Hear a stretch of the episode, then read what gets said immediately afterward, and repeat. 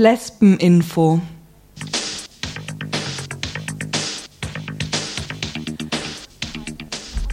Keine Müllabfuhr am Informationlar. Informativo de mujeres y lesbianas.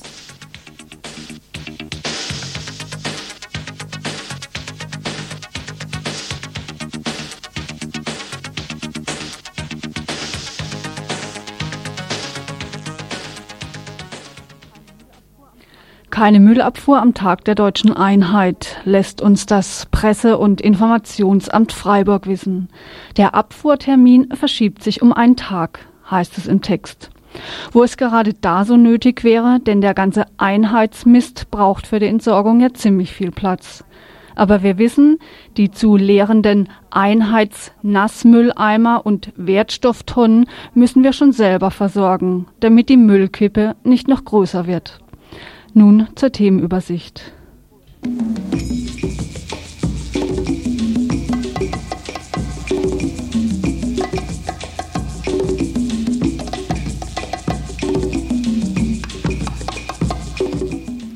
Ja, wir beginnen mit einigen Kurzmeldungen und dann haben wir heute einen längeren Beitrag zum Thema Heroin auf dem Bourbon-Gelände in Freiburg.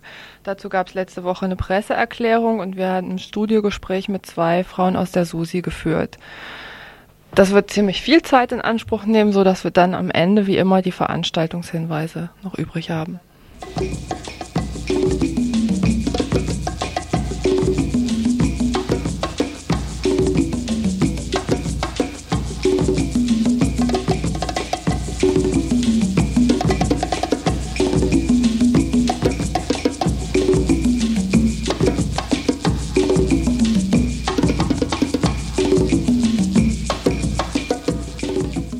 Wer bekommt Landeserziehungsgeld?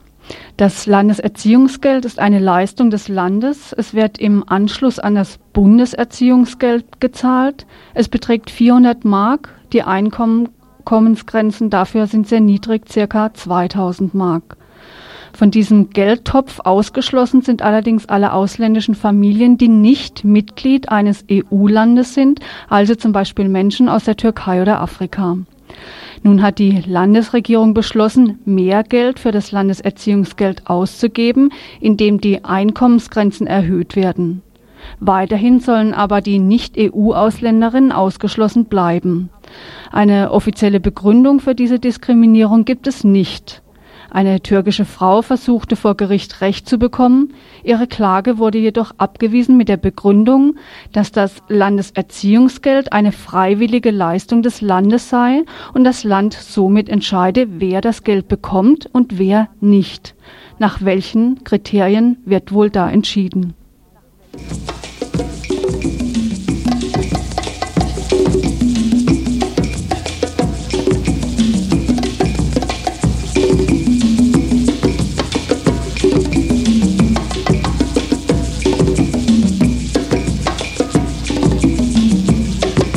7. Oktober wird es zu Ulrike Meinhofs Geburtstag eine Lesben- und Frauenkundgebung an ihrem Grab in Berlin-Mariendorf geben. Die Frauen- und Lesbengruppe Mondsicheln Berlin haben dazu ein Flugblatt herausgegeben, aus dem wir einige Ausschnitte wiedergeben wollen. Geschichte ist nicht Vergangenheit, sondern vermittelt unzählige Erfahrungen von Frauen, die uns heute lehren zu kämpfen – im Rahmen der weltweiten antikolonialen und antiimperialistischen Befreiungskämpfe organisierten sich nach 1968 auch in den USA und Europa revolutionäre feministische Befreiungsbewegungen. Die Kampfbewegungen in der BRD waren geprägt durch die Jahre des offenen Faschismus und die Zerschlagung jeder politischen Opposition, so die Mondsicheln.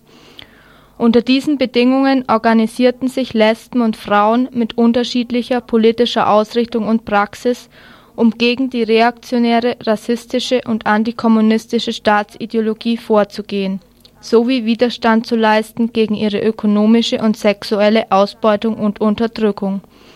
Zu diesen Kämpferinnen gehörte auch Ulrike Meinhof in Erinnerung und Achtung für ihre politische Arbeit, ihren Mut und ihre Kraft zum Widerstand wollen wir ihren Geburtstag feiern. Ihr Kampf vermittelt uns, dass es möglich ist, die Einsamkeit, die Abhängigkeit, die Spaltung, die Geschichtslosigkeit und Ohnmacht von Frauen in der patriarchalen Gesellschaft zu durchbrechen und solidarisch, selbstbewusst und organisiert eigene Ziele zu bestimmen und durchzusetzen. Wir können von Ulrike lernen und das tun wir auch. Wir vom Frauen- und Lesben-Info finden es wichtig zu sehen, dass Ulrike in einem Kollektiv gekämpft hat und daraus nicht herausgenommen werden darf. Sie war keine Individualistin. Ihre Genossinnen sitzen zum Teil immer noch im Gefängnis und brauchen unsere Solidarität.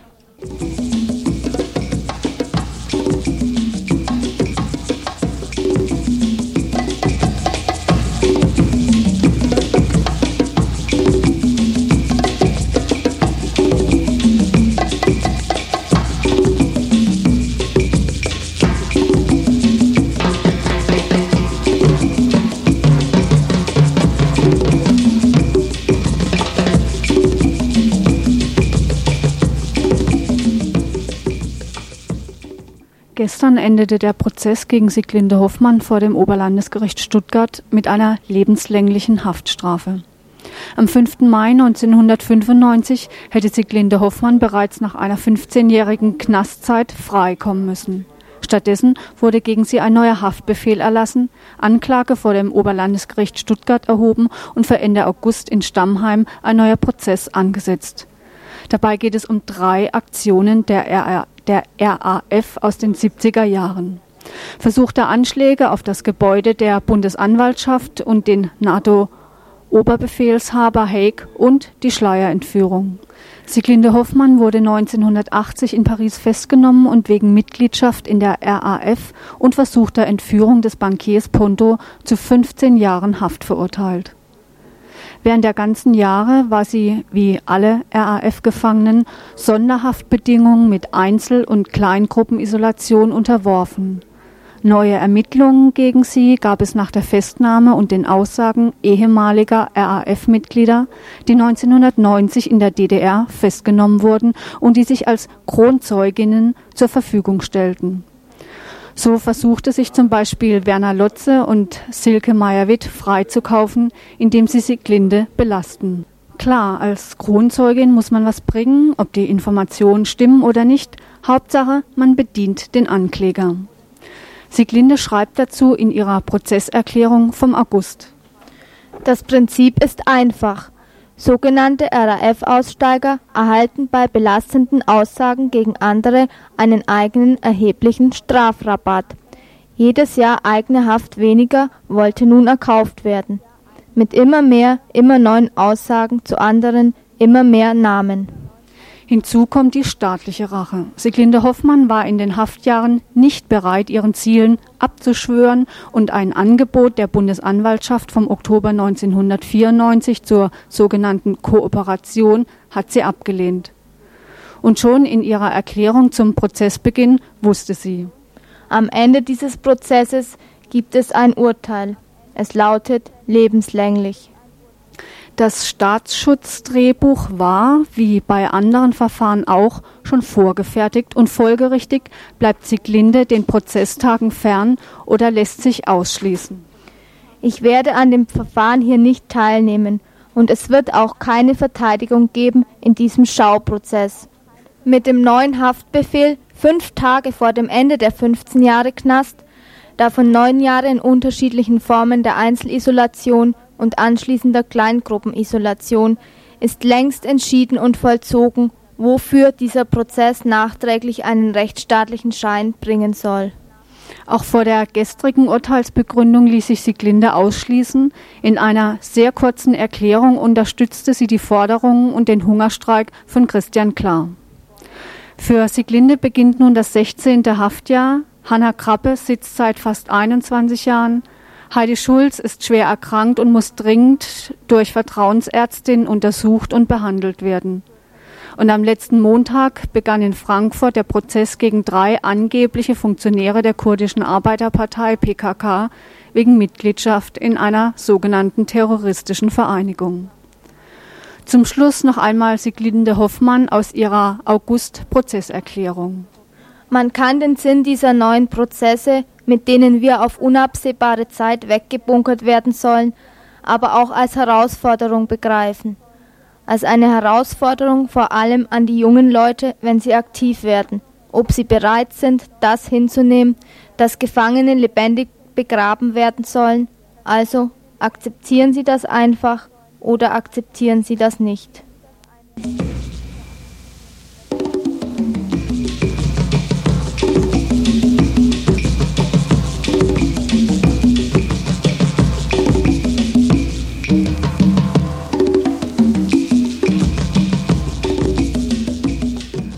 Telefonnummer für das Radio Dreieckland ist 0761 für Freiburg und dann die Studionummer 31028.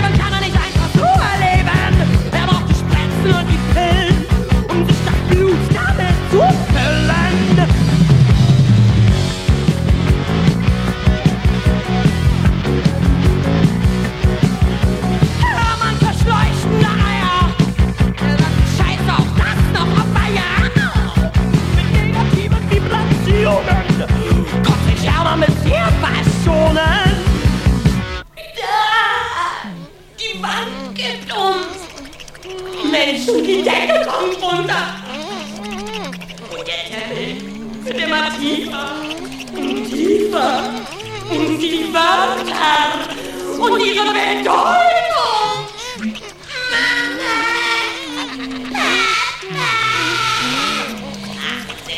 auf! Hier ist die Polizei! Der Wahnsinn! Eine Reise zur Hölle. Das Gehirn erkrankt und schwankt in immer neue Dimensionen. Da, wo die bösen Nächte wohnen.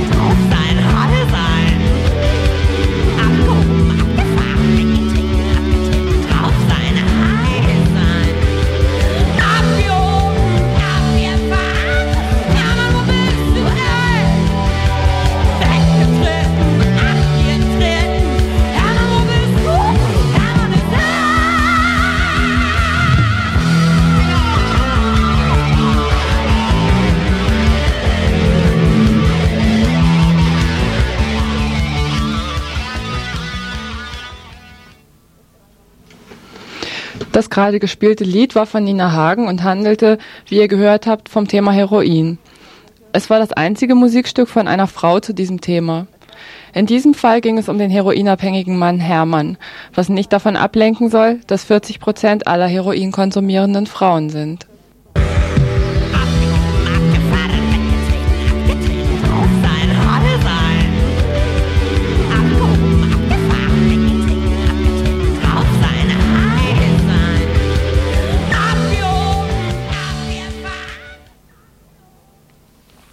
Vor einer Woche erreichte uns eine Presseerklärung der SUSI, der selbstorganisierten unabhängigen Siedlungsinitiative, zum Thema Drogen auf dem Vauban-Gelände. Heroin ist in der Diskussion innerhalb verschiedener Gruppen, die sich einer Linken zuordnen, kein Thema expliziter Auseinandersetzung. Auch hier im Radio existieren kaum Beiträge dazu.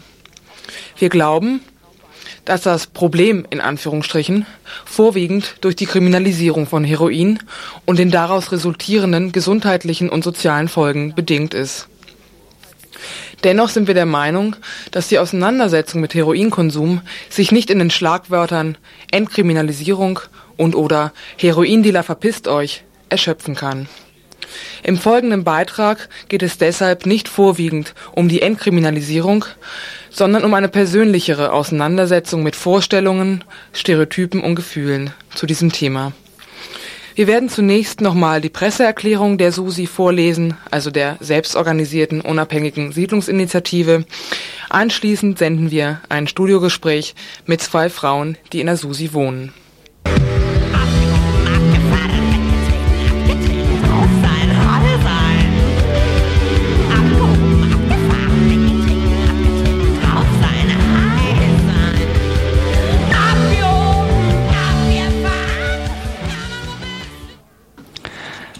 Im August 1992 zogen die französischen Streitkräfte aus Freiburg ab. Sie hinterließen ein als Quartier Vauban betiteltes Grundstück, das derzeit noch bestückt ist mit soliden, baulich intakten Mannschaftsgebäuden und viel Freifläche.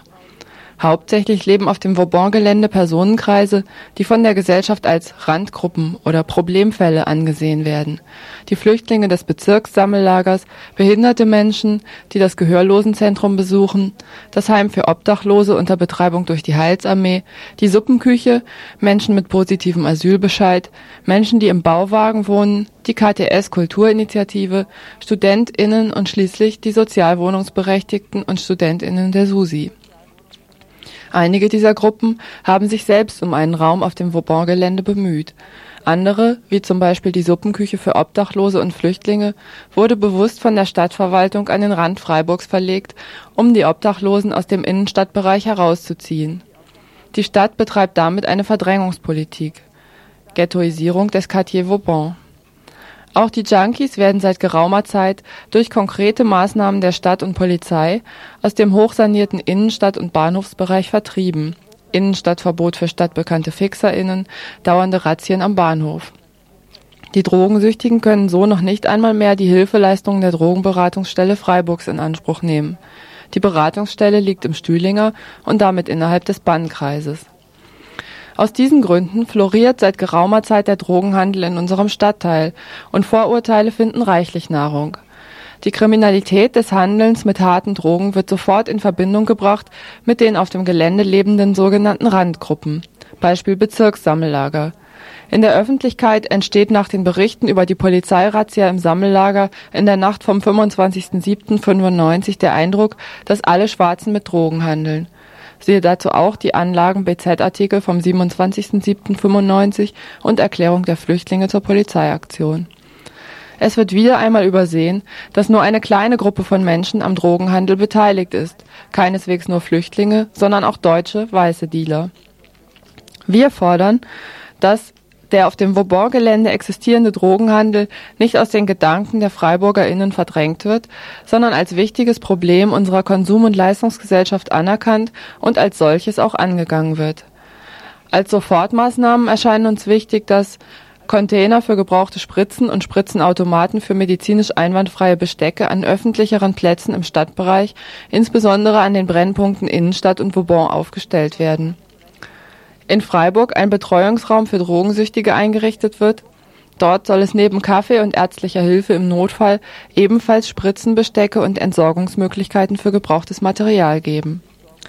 Um Illegalität und damit verbundene Probleme zu vermeiden, möchten wir die Container sofort und den Betreuungsraum so bald als möglich eingerichtet wissen. Langfristig müssen auch harte Drogen entkriminalisiert werden, also zu kontrollierten Preisen in der Apotheke erhältlich sein.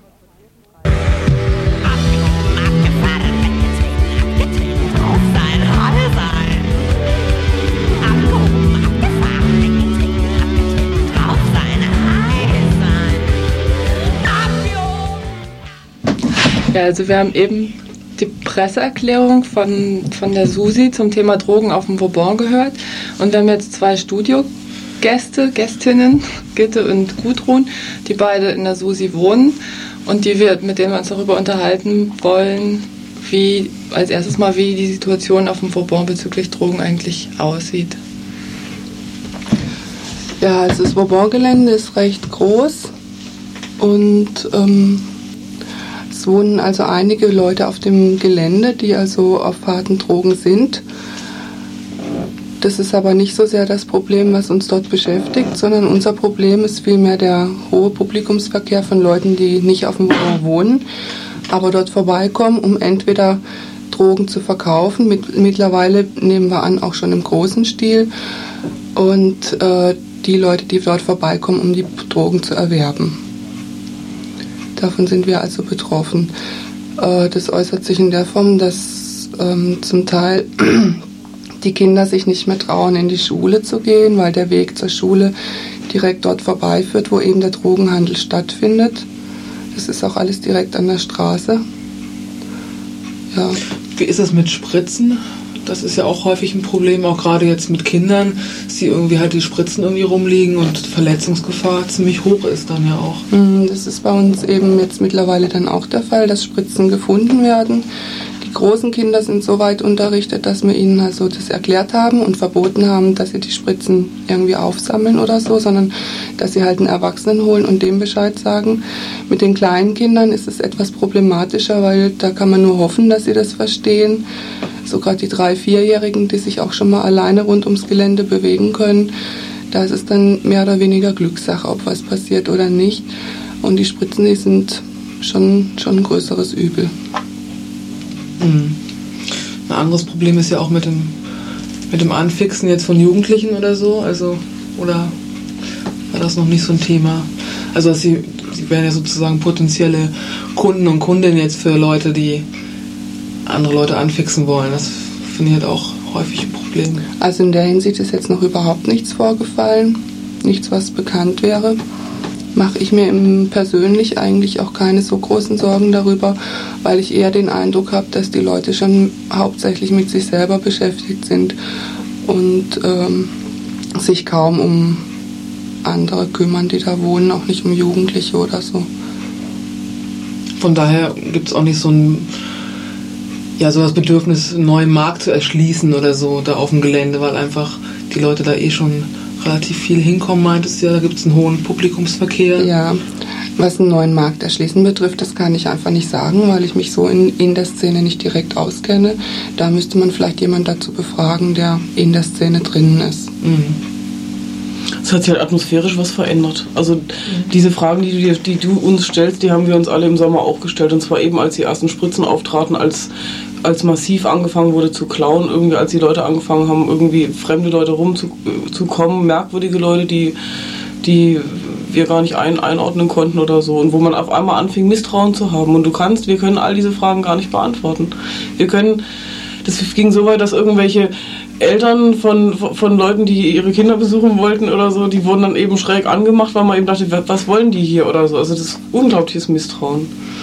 Und eben zum Teil auch berechtigt. Ich meine, also jedes Auto, was, was da stand, ist mindestens einmal aufgebrochen worden mittlerweile und so weiter. Und die Wohnungen müssen eben abgeschlossen werden und also weil eben massiv schon äh, Sachen vorfielen. Und, und wir haben eben dann, also wir haben eben dann gemerkt, wie unsicher wir sind. Also in, innerhalb von Susi oder auf dem Gelände. Also die, die da eben von betroffen sind und haben dann eben äh, angefangen zu, zu, sprechen. Und das war vielleicht das Wichtigste. Also das versucht ihr jetzt auch gerade. Mhm darüber zu sprechen und diese Ängste auszudrücken. Aber Antworten darauf können wir oft nicht geben. Oh.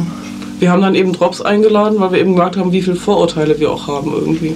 Und was Gitte meint, das ist, das war mir auch nicht so klar. Irgendwie, das wirklich das Stich, das, also das wichtige Stich, Stichwort ist immer Kriminalisierung. Also wer welche Drogen wo nimmt oder so, das ist gar nicht so das Problem, sondern dass die Leute gezwungen sind, wegen dieser hohen Preise oder sowas ähm, Geld zu organisieren und, und dass aber wiederum andere, die, die, die, die, die nur auf Geld aus sind oder sowas, diesen Markt halt sich, sich zu eigen machen oder, oder so. Und denn ansonsten geht uns das nichts an. Also das ist so wie, also jeder oder viele Menschen sind zigarettensüchtig und wie, wo die ihren Stoff herbeziehen oder so, den kannst du halt aus dem Automaten ziehen. Und von daher, dass die sich dabei kaputt machen, das ist, das interessiert ja sonst keinen irgendwie. Und bei Heroin müsste man das eben auch trennen können. Also oder beziehungsweise müsste man eben, also ist, ist das Schlimme natürlich, dass Leute eben sich körperlich kaputt machen. Das andere ist eben, dass sie gezwungen werden, irgendwie in, in den Untergrund zu gehen oder weiß der Geier was. Und die ja, Atmosphäre, die hat sich verändert, die hat sich enorm verändert. Sie hat sich auch im Laufe des äh, letzten Jahres verändert, weil das Problem Drogen, das gab es eigentlich schon recht bald auf dem Cobon-Gelände. Drogen, harte, also harte Drogen, darum geht es ja bei dem Gespräch, harte Drogen, das gab es recht bald auf dem Cobon-Gelände. Allerdings ist es halt mittlerweile in zu einem Ausmaß gekommen, das halt für unsere Gefühle schon langsam eine Grenze überschreitet, wo man sich halt noch wohlfühlen kann, sicher fühlen kann, auch mit seinen Kindern eben sicher fühlen kann. Weil es geht dann schon so weit, es wohnen auch Leute im Wagen draußen, auch mit Kindern im Wagen. Da ist wieder das Problem, die leben noch viel offener als wir in den Häusern kann man da noch zwei Stunden weggehen, wenn man weiß, das Kind ist alleine im Wagen, weil es wird eben in die Wägen eingebrochen. Und es wird halt immer massiver. Einbrüche und sowas hat es irgendwie schon immer gegeben auf dem Gelände, sporadisch. Und da würde ich für meinen Teil auch nicht sagen, dass das ausschließlich Leute sind, die Drogen nehmen, weil zum Teil waren das auch Leute von außerhalb, die einfach mit dem Auto vorbeigekommen sind, um eben auf dem recht offenen Vauban-Areal mal zu gucken, was es so gibt. Ne? Hm. Das ist also, die Kriminalität kommt nicht ausschließlich von den Drogensüchtigen her, steigert sich aber jetzt zurzeit sehr. Mhm. Deswegen eben auch unser Versuch damit an die Öffentlichkeit zu gehen, darauf aufmerksam zu machen, was auch da geschieht, weil eben unser Gefühl ist halt, wie auch in der Presseerklärung verlautet ähm, wurde, dass äh, das ganze Problem, die ganze Problematik mit den Drogen eben versucht wird auszugrenzen, mhm. wegzuschieben. Und äh, ja, bei uns sammelt sich's und wir haben eben keine einfache, passende Lösung für das. Wir wissen nicht, wie wir uns verhalten sollen, wie wir damit umgehen können. Und ja, das Ganze ist jetzt einfach mal der Versuch zu sagen, hey Leute, sie sind zwar aus der Innenstadt vertrieben worden, aber es gibt sie noch, vergesst sie nicht. Mhm. Guckt her. Und eben, es ist nicht nur unser Problem. Also für mich ist auch ganz klar, auch die Drogenabhängigen haben ganz massive Probleme, ne? weil auch die sieht man dadurch nicht mehr.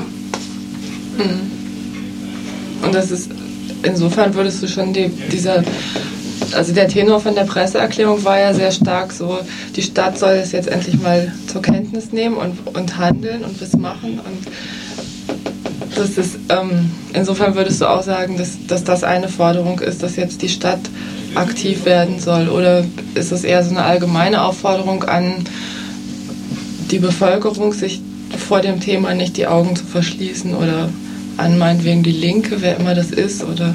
Also ich würde einfach das eher aus dem Satz streichen, was du gesagt hast, weil ich denke, es gilt alles. Ne? Mhm.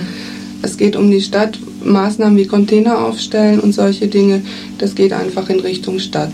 Gut, das können wir auch vielleicht selber versuchen, aber es ist auch ein Stück Politik, was die Stadt betreibt. Und ich mhm. denke, ähm, so einfach möchte ich es einfach nicht machen, dass die Stadt sich einfach da quasi aus der Affäre zieht und das Ganze ignoriert, weil ich denke, die ganze Drogenangelegenheit ist eben auch ein gesellschaftspolitisches System und da gehört die Politik eben auch mit rein, in einem positiven Sinn, nicht mit Gewaltmaßnahmen und mit Druck.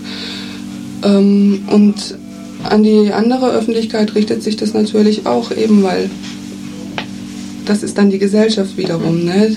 Und die sollte da auch die Augen nicht vor verschließen.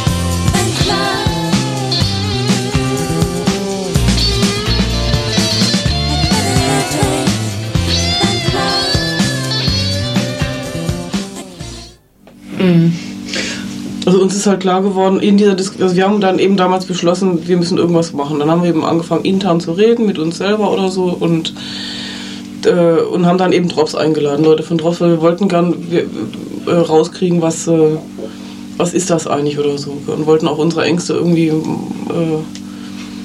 also konkrete äh, Antworten auf konkrete Fragen, die wir einfach hatten. Ängste um die Kinder, Ängste um, um uns selber, Ängste um, um ja, das, das soziale Leben und mhm. auch Ängste um die, um die Heroinabhängigen irgendwie. Und und, und, das, und das war und durch dieses Gespräch, also es hat sich dann auch, also für mich erst irgendwie nach Wochen gesetzt und, und war dann eben klar, wie viel Vorurteile ich habe irgendwie. Also wie, also wie, also Heroin oder, oder ja, Fixer ist für mich immer gleich mit absoluter Horror, Angst, ich weiß nicht was alles. Und, und, und, und ja, und ich denke, dass, dass also ja, das wird jedem so gehen irgendwie. Also das, das Wort ist so negativ besetzt. Und das ist vielleicht auch, wir haben dann eben, also wir haben dann eben damals gesagt, wenn wir uns informiert haben und wenn wir uns eine Meinung gebildet haben, nicht kollektiv, aber so die Einzelnen halt, dann, dann, dann müssen wir uns trauen, irgendwie an die Öffentlichkeit zu gehen. Eben, also nicht, nicht um zu sagen, äh, wir wollen das Zeug hier nicht auf dem Gelände haben oder die Leute oder so, sondern um klarzumachen, die sind hier, die sind hier in der Stadt. Also die sind nicht hier auf dem Wobaugelände, die sind hier in der Stadt und das ist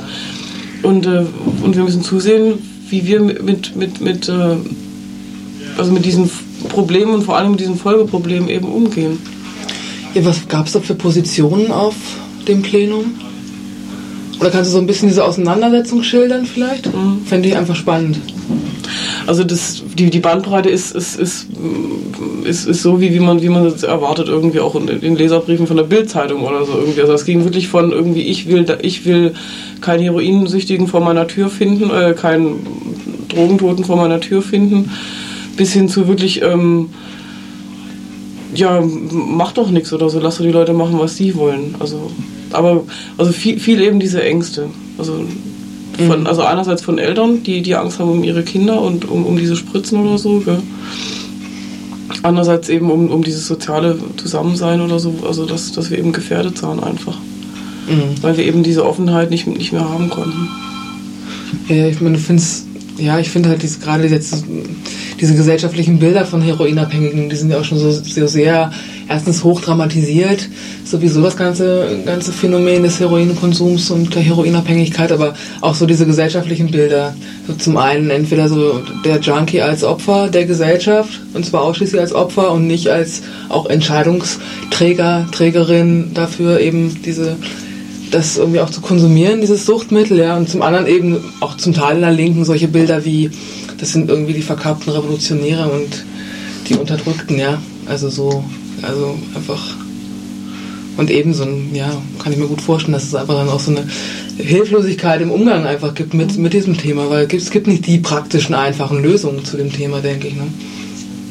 Mhm. Naja, und ich meine, das ist dann schon, also für, für mich selber war es erschreckend festzustellen, eben, dass ich dann plötzlich auch gedacht habe, irgendwie, wo das dann eben vor meiner Haustür war, zu sagen, ich will das nicht, ich will, dass die jetzt weggehen. Also das war so wirklich meine erste Reaktion. Ich habe Angst und ich will das nicht sehen und weg damit. So wie in Zürich oder überall werden die immer abgeschoben. Und innerhalb von Freiburg werden sie eben auch abgeschoben vor unsere Tür. Mhm. Und also ich selber habe jetzt eben durch dieses, durch, durch diese Auseinandersetzung intern und dieses Gespräch mit Drops, ich habe die Angst nicht mehr, überhaupt nicht mehr. Mhm. Also jetzt für, für mich und für mein Kind. Also das, das war mir eben klar, dass das eben, ja. Ich, also was, was, was klar ist, ist aber auch eben, dass, ja, dass mein Auto ständig kaputt ist, irgendwie, dass mir dass, dass, dass ständig Sachen wegkommen, dass ich zum Glück ein altes Fahrrad habe, was nicht geklaut wird. Solche Sachen, das muss alles immer einschließen. Und, äh, und das Kind geht in ein bestimmtes, also in einem bestimmten Teil vom Wobaugelände geht es halt nicht mehr. Mhm. Damit, aber das, damit kann ich, also damit kann ich zurechtkommen. Andere können es eben nicht. Mhm. Ja, das finde ich jetzt ganz spannend, was, was du erzählst oder was ihr auch beide erzählt. Das klingt irgendwie mehr so nach so einer persönlichen Auseinandersetzung auch mit dem Thema, weil ich eben jetzt so in der Presseerklärung hatte ich eigentlich eher so das Gefühl, dass so die ganzen eigenen Gefühle, die auch, auch auftauchen mit diesem Thema, überhaupt nicht präsent waren jetzt. Und das klang irgendwie eher so, als ähm, ja, wäre zum einen so der Tenor ein bisschen der Presseerklärung, wir wollen keinen keinen Zusammenhang haben zwischen Vauban und, und Drogen und wir wollen eben, also dass es mehr um auch um so eine Auseinandersetzung mit der Stadt geht, beziehungsweise mit der BZ zum Beispiel über diese ganzen rassistischen Vorurteile, die da rüberkamen, aber weniger um eine Auseinandersetzung eigentlich wirklich mit dem Thema Heroin.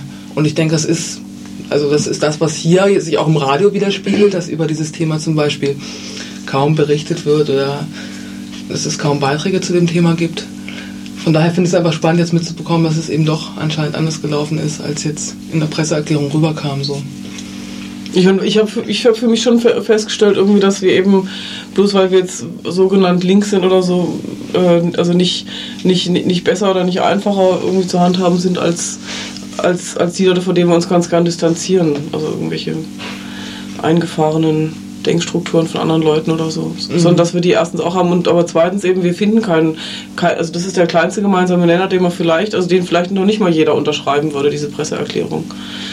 Du kannst also eben die, also das, das ist ja sehr, sehr differenziert das Problem. Also das ist nicht nur irgendwie Fixer und Dealer so offensichtlich. Also und viele Sachen sind wirklich nur atmosphärisch zu erfassen. Also ich, kann, ich könnte auch nicht hingehen und dir sagen, guck, da ist das, der macht jetzt gerade, der gibt dem jetzt gerade das in die Hand. Das siehst du ja so nicht. Also du siehst, du siehst, da ist was los, da, da wuselst, da ist irgendwas, aber was jetzt genau, wer wem, welche Päckchen, ich habe auch keine Ahnung, was für Päckchen da so. Das, und so kompliziert ist das. Und, und, und der einfachste, der, was wir nach außen bringen konnten, war sowas ganz Allgemeines. Mhm. Ja. Die Auseinandersetzung, die ihr jetzt hattet auf dem Vauban, war aber schon eher zwischen den Bewohnerinnen und nicht, nicht ein Versuch mit den Junkies oder sonst was. Also da irgendwas auszutauschen oder eine Kommunikation herzustellen. Oder die, ich weiß nicht, wie, wie das ist, wie viel ihr überhaupt mit denen zu tun habt, außer dass sie da irgendwie rumstehen oder. Also wenig, so erstmal wenig. Äh, allerdings sind auch schon Auseinandersetzungen, also Gespräche gelaufen, wo wir eben auch mitgeteilt haben, dass wir keinen Verkauf auf dem Gelände möchten, eben wegen dem Ausmaß, was das dann annehmen würde. Und ähm, ja, das war das, was mit den Heroinabhängigen dann besprochen worden ist. Ähm, warte mal, jetzt habe ich deine zweite, den zweiten Teil von dem, was du gesagt hast, vergessen. Nee, einfach, ob, ob Gespräche mit Junkies über eure Ängste, deren Situation, keine Ahnung, gelaufen sind oder ob das eher eine Auseinandersetzung nur unter nicht-Junkies Ja, jetzt war. weiß ich auch wieder den zweiten Teil. Warte mal. Und zwar das andere mit der Auseinandersetzung, das lässt sich so kaum führen, gell? weil das sind halt Leute, die kommen aufs Gelände gelaufen, die stehen da rum, wo sie was kaufen können, die gehen dann wieder. Das sind auch mhm. keine Leute, wo man jetzt einfach hingehen kann, hier, was machst du denn hier? Ne? So, er wird dann mhm. schon sagen, was er macht, aber was bringt mir das? Ne? Also. Das wäre vielleicht dann wieder ein neuer Schritt in eine gewisse Richtung, der ist aber bis jetzt noch nicht geschehen, weil das auch ein recht schwieriger Schritt, mhm. Schritt ist. Also am Anfang vom Sommer, da war einer da, wo man eben ganz genau wusste, das ist ein Dealer und so weiter und der eben auch versucht hat, Leute anzubaggern. Und den haben wir tatsächlich irgendwie angesprochen, also kollektiv und so. Und was sagt der? Natürlich sagt er, was, wie ich und nee, und äh, ich mach das nicht und wovon redet ihr und lasst mich in Ruhe. Was soll denn der sagen? Soll der sagen, ja klar, wollt ihr auch was? Mhm. Also das ist schwierig so. Gell? Ja, aber das Gespräch, das verlief eigentlich ganz positiv im Großen und Ganzen, weil wir eben mitgeteilt haben, dass wir den Verkauf nicht möchten. Der ist daraufhin auch gegangen. Der wollte ohnehin zwar gehen, aber das war dann trotzdem in unserem Sinn mhm. verlaufen. Nur jetzt im Moment ist das nicht mehr möglich. Da fahren einfach Leute aufs Gelände, die haben den wahnsinnig dicken Schlitten, die steigen auch nicht aus, die fragen nach anderen Leuten, von denen man weiß, dass sie eben abhängig sind sind keine Leute, wo man einfach hingehen kann und sagen, hey du, äh, nee, will ich nicht hier. So. Hm. Ja, also ist da, da ist kein Ansatzpunkt. Ja, ne? auch mal gefährlich. Ne? Könnte sein. Also das möchte ich immer im Konjunktiv lassen, ob das gefährlich ist oder nicht. Also das kann man nicht voraussetzen. Es muss nicht immer gefährlich sein. Also ich habe da persönlich schon eine recht hohe Gesprächsbereitschaft, denke ich. Aber ich finde es eben trotz allem schwierig. Aber sowas wie eben meinetwegen ein Plenum, auf, auf das dann auch Junkies eingeladen werden und wo klar gemacht wird, dass eben auf dem Gelände nicht gedealt wird, weil häufig werden ja diese großen Fische, die sprechen ja die kleinen Fische an, dass sie wiederum halt sozusagen dann, dann das Zeug verdielen, dass das sozusagen einfach vereinbart wird, dass auf dem Gelände nicht gedealt wird. Sowas meinst du, ist einfach nicht möglich. Das, das stellst du dir zu einfach vor. Also jetzt gehen wir, gehen wir mal weg vom Baugelände, weil das vielleicht auch, aber gehen wir mal hin zum Bahnhof. Also geh du mal auf dem, also wo die Szene ja auch ist oder war. Ja. Geh du mal auf den Bahnhof und, und zeig mal mit dem Finger auf, aha, der ist das und jener ist das oder diese macht oder was machen denn die da hinten oder so. Du, also, und dann geh hin und sag irgendwie, hey, bist du ein Fixer? Also das, das, das kann man so nicht machen irgendwie. Mhm. Du kannst auch nicht einen Zettel im Bahnhof hängen und sagen, ich lade alle Fixer zum Kaffee ein, wir wollen uns mal unterhalten. Also, also du musst davon ausgehen, das sind also ähm, eben, was diese, also das sind Leute, die uns unbekannt sind, also die, die, die mit uns und unserer Szene oder unseren Kreisen, das ist ja gerade das Komische, das ist ja das, was die, was die Atmosphäre verändert. Also Leute kommen und gehen und, und, und es findet irgendwas Merkwürdiges statt. Die Spielregeln, die eigentlich auf dem Gelände eine, also eine ganze Weile gut funktioniert haben, die sind eben nur noch für gewisse Teile gültig offensichtlich und mhm. Und, Klar, und die untereinander, die untereinander sind wahrscheinlich auch nicht so sehr miteinander bekannt, als das ja, und selbst wenn sie sich kennen, also das ist jetzt nur eine Annahme von mir, aber ich stelle mir das halt schwierig vor, sich in dieser Szene zu bewegen, dann in eine andere Szene zu gehen, wo man eigentlich weiß, die lehnen das ab und mit denen in Kontakt zu sein, Gespräche zu führen, die können ja keine Zusagen für gar nichts geben. Mhm. Weil so verbindlich ist das ja unter denen nicht. Ne? Dann hat man ein oder zwei da, die die und die Sache vertreten, aber das hat ja noch gar keine Auswirkungen auf andere wiederum, die dort sind.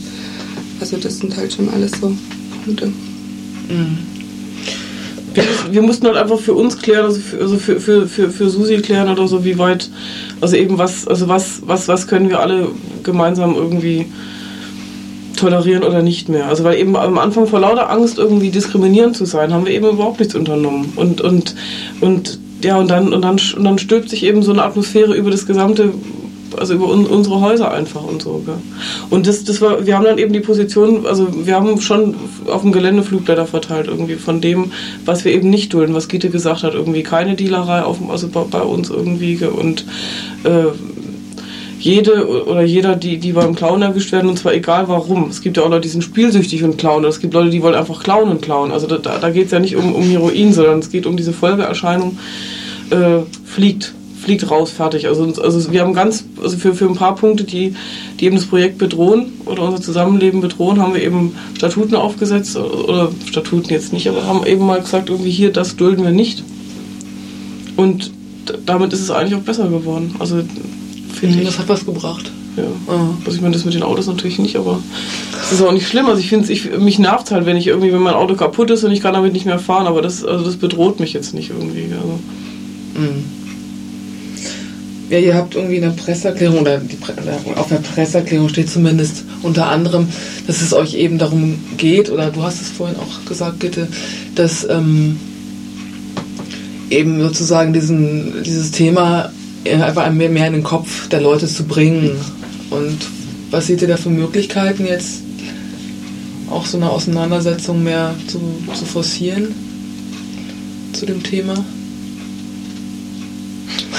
Stille im Raum. ist irgendwie, ja, es ist natürlich irgendwie jetzt. Ja. Ja, die Presseerklärung war ein Anfang. Gut, jetzt, das hier ist irgendwie wieder was Neues in die Richtung. Es gibt Sucher, es gibt vielleicht eben auch auf dem Weg Leute, die sich Gedanken da, dazu machen, denen auch was dazu einfällt, ja, wie man weiter damit umgehen kann. Eben, wo ist ein Raum für Drogenberatung, irgendwie woanders noch drogensüchtigen Betreuung, solche Sachen. Ne? Also, weil wir haben geredet, wir haben diskutiert, wir haben überlegt und uns ist eben keine super gute Lösung eingefallen. Es war nichts dabei, wovon jemand hätte sagen können, oh ja, das ist Geld. So, und dann eben an die Öffentlichkeit, ne?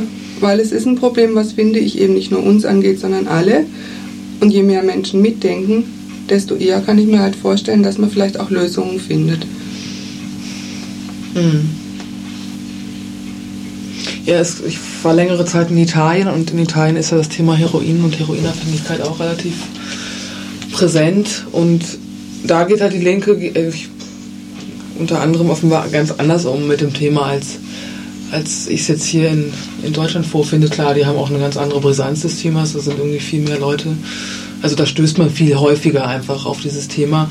Und die haben zum Beispiel gerade in so Projekten wie, was weiß ich, besetzte Zentren und so, haben die halt versucht, irgendwie mit denen die quasi denen irgendwie Möglichkeiten anzubieten, da auszusteigen. Ja? Also in selbstverwalteten Kneipen und Werkstätten und Druckereien und so weiter und so fort. Also mehr so ein bisschen sowas Sozialarbeiterisches, ne? in Anführungsstrichen. Ähm, das wäre ja eigentlich in so einem Projekt wie Susi theoretisch ja auch möglich. Also ihr habt ja Wohnmöglichkeiten, ihr habt Arbeitsmöglichkeiten, weil ihr eben am Renovieren seid.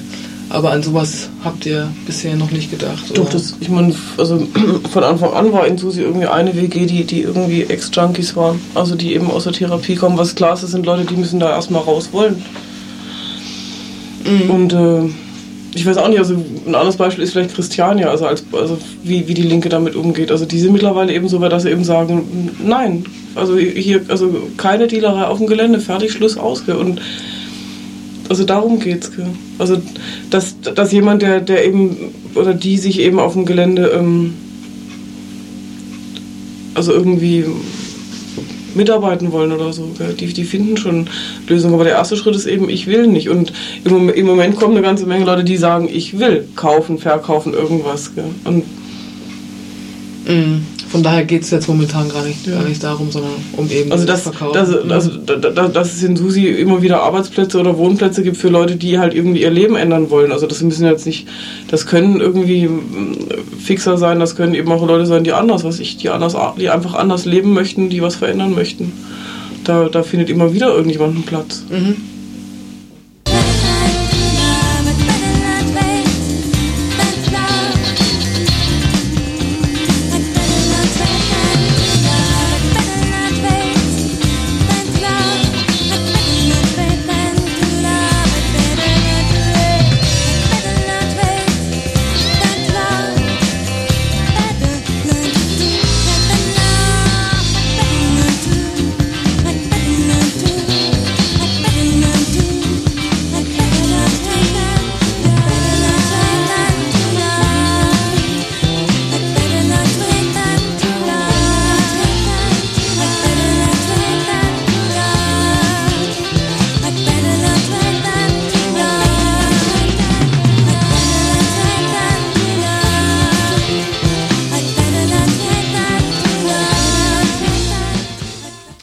Mussten jetzt aus zeitlichen Gründen hier aus dem Gespräch rausgehen.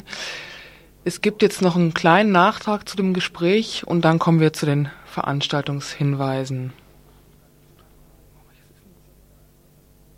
Also ich wollte nochmal erläutern, also was, was eigentlich genau die Punkte sind, die wir vorschlagen, um, äh, ja, um, um eben das Problem auf dem Gelände zu, zu entschärfen dazu gehört irgendwie zu sagen, was ist eigentlich das Problem. Das, ist, das eine ist irgendwie, Leute sind krank, sind, sind, sind, sind süchtig und, äh, mm, und da kann man ihnen halt also vielleicht irgendwie Erleichterung verschaffen, indem dass sie eben saubere Spritzen kriegen, erstens und zweitens, dass eben die Spritzen, die vielleicht irgendwie also andere Krankheitserreger als eben das Heroin an, in sich haben, AIDS oder Hepatitis, dass sie die Spritzen entsorgen können, damit eben auch, was ich unsere Kinder und wir selber und sie selber geschützt sind. Das ist die eine Sache. Zu Krankheit gehört auch irgendwie, dass ähm, dass das zu erwarten ist irgendwie, oder dass, dass, dass wir politisch möchten, dass Heroin halt in Apotheken verkauft werden soll, wo es eben sauber ist und nicht gestreckt womit die Sucht bestimmt auch irgendwie ähm, anders verlaufen würde für die, für, die, für die Leute als, als im Moment, wo sie lauter Dreckszeug irgendwie spritzen müssen. Und die zweite Sache ist eben, äh, der zweite Teil von dem Problem ist eben die Kriminalisierung. Das ist, das ist ein juristisches Problem. Das, das geht, also die Leute, wir werden im Moment zum Handeln gezwungen über das Handeln von äh, Heroinabhängigen beziehungsweise irgendwie Dealern und die wiederum werden aber gezwungen irgendwie durch die Gesetzgebung. Das ist alles sozusagen ein, ein konstruiertes Problem. Ich weiß nicht, wie die Pro Prohibition in Amerika war damals, aber das sind auch Leute, die einfach nur, was ich Sekt getrunken haben, Schnaps getrunken haben, irgendwie sind kriminalisiert worden. Und was das für eine Atmosphäre geschaffen hat, wäre interessant mal nachzuforschen. Und so ähnlich ist das hier. Das ist künstlich, also eine künstlich kriminalisierte Atmosphäre, die geschaffen wird.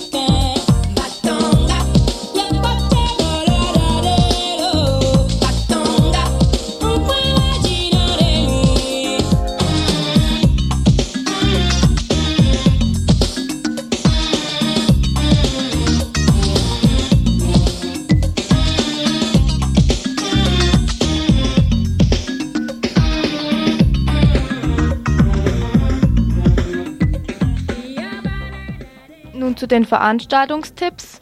Seit Dienstag findet im E-Werk eine Ausstellung von Schwarz-Weiß-Fotos statt zum Thema Kinder aus Chiapas.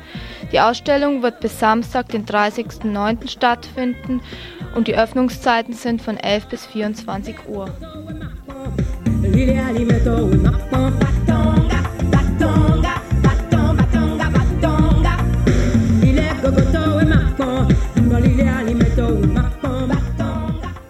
Samstag, den 30. September, gibt es im Waldsee eine Frauen- und Lesbenfete für Frauen und Lesben allen Alters. Eintritt 9 Mark ab 21.30 Uhr.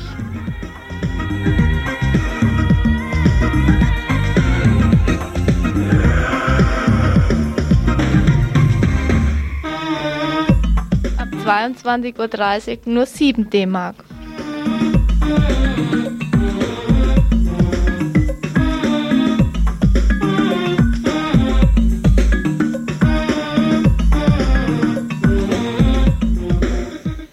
Frauen- und Lesbenkneipe findet am Freitag ab 21 Uhr im Jus Fritz statt.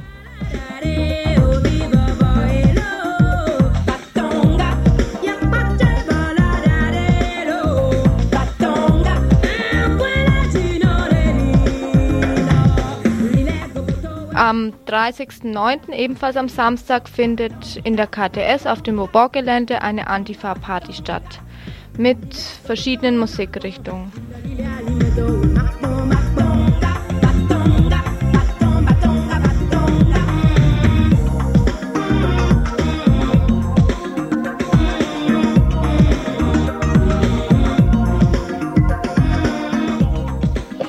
Dann ein Veranstaltungshinweis für den kommenden Montag, den 2. Oktober.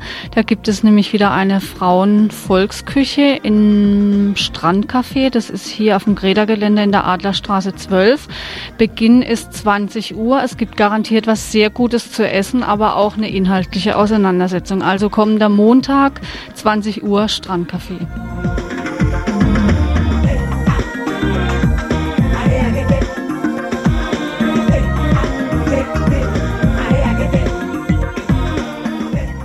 Dann noch ein Veranstaltungshinweis, der eine Weile hin ist, nämlich äh, der Sonntag, 8. Oktober 1995. Die VVN, die Vereinigung der Verfolgten des Naziregimes, lädt ein zur Erstaufführung ihres Dokumentarfilms mit dem Titel Es geschah in unserer Stadt Freiburg 1933 bis 1945. Der Film ist ein Stück Stadtgeschichte. Und er wird gezeigt im kommunalen Kino in der Urachstraße. Dazu sind alle eingeladen. Gezeigt wird der Film 8. Oktober vormittags um 10.30 Uhr im kommunalen Kino in der Urachstraße.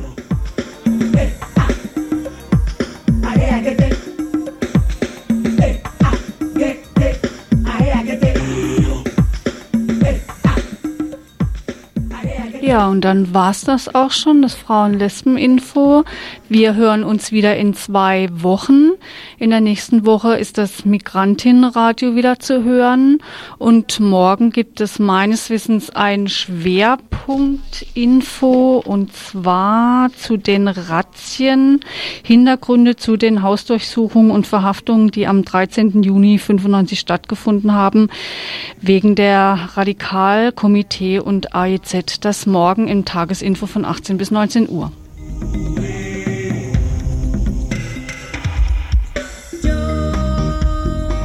Verantwortlich war das Frauenlesben-Info.